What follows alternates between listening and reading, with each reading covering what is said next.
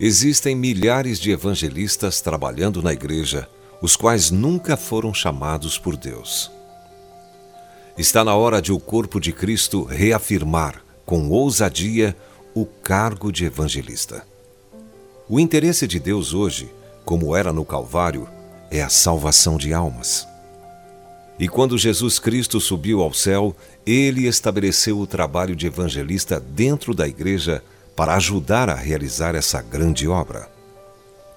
O passado coleciona tragédias. Quando as portas se abriram, alguns trabalhadores cristãos foram encontrados guardando zelosamente seu monopólio, como garimpeiros que fizeram suas reivindicações. Algumas vezes, as rivalidades arruinaram avivamentos. A colheita não pode ficar sem ser colhida, enquanto os ceifeiros apenas defendem o seu próprio rebanho.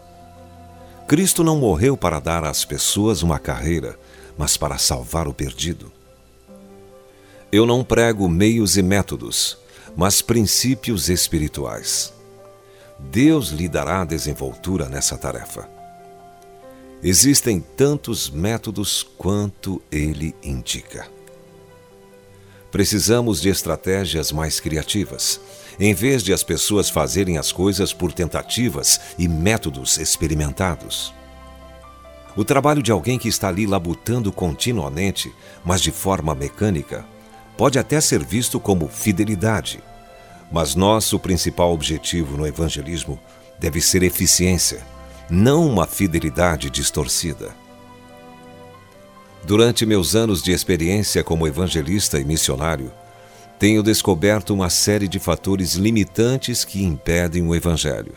Sei, por experiência, que muitos dos métodos tradicionais de evangelismo mantiveram-se inalterados durante gerações. Outros são doutrinas que nos dizem para deixar tudo com Deus.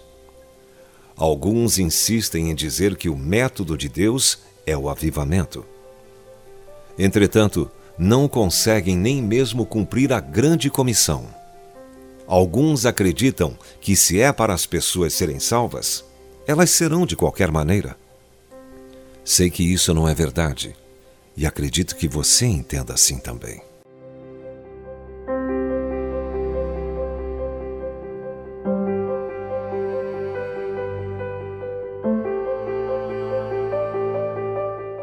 Se você foi abençoado com esta palavra, compartilhe ela com alguém.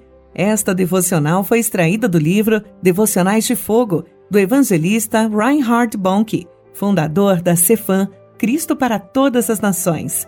Para conhecer mais sobre a Cefam e seus inúmeros projetos evangelísticos no Brasil e no mundo, basta acessar cfan.org.br ou baixar o aplicativo Cefam Brasil nas plataformas Google Play e Apple Store.